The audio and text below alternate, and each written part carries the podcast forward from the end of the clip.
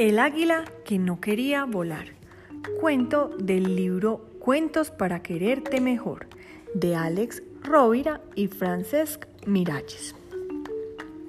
Hace siglos que vivió un rey muy poderoso al que le gustaban mucho los pájaros. No le gustaban, le fascinaban. En su palacio tenía un jardín enorme donde vivían miles de ellos, algunos en jaulas de oro y otros, los más domesticados, libres. Unos eran tan especiales por sus colores y otros por lo bien que cantaban.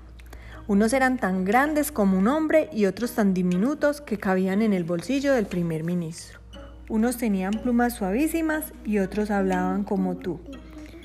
Cuando el rey no estaba gobernando, se pasaba las horas en su pequeño paraíso alado. Todos aquellos pájaros lo hacían muy feliz. Todos, mm, casi todos. Había uno que no sabía cantar ni hablar. Sus plumas eran ásperas y de un sucio color parduzco. Se pasaba las horas quieto en una rama sin hacer nada. Era un águila. Mi señor, ¿para qué la tenés si no sirve para nada? le preguntó una tarde su criado más joven. El sultán de Oriente me la regaló cuando era un polluelo.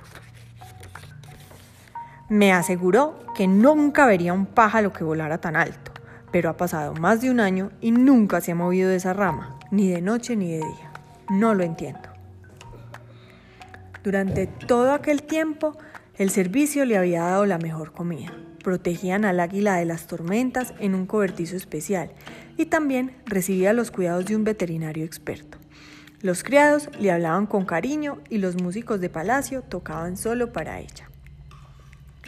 Nada servía para que el ave regalada por el sultán levantara vuelo. Así que el rey hizo venir a todos los entrenadores de todos los rincones del mundo.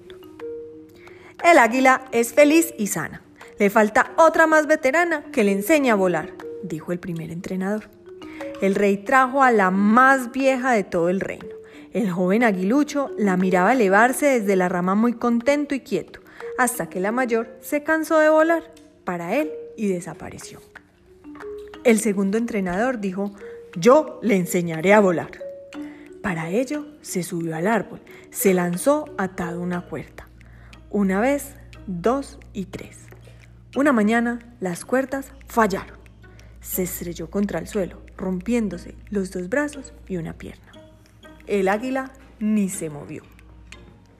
Siguieron viniendo instructores de todos los rincones de la tierra porque el rey pagaba muy bien ninguno conseguía que el águila volara. El rey perdió sus esperanzas y mucho dinero. Tendré que matarla. Es un mal ejemplo para todas mis aves. El criado le había cogido cariño al pájaro. Le pidió una última oportunidad. El rey se la dio, convencido de que no lo conseguiría. Como era un buen criado que trabajaba mucho, quería que estuviera contento. Al mediodía, el rey fue llamado al jardín. Casi se le caen los ojos de asombro. No podía creer lo que veía. Su águila era ahora la reina del cielo. Volaba entre las nubes y sus alas casi tocaban el sol.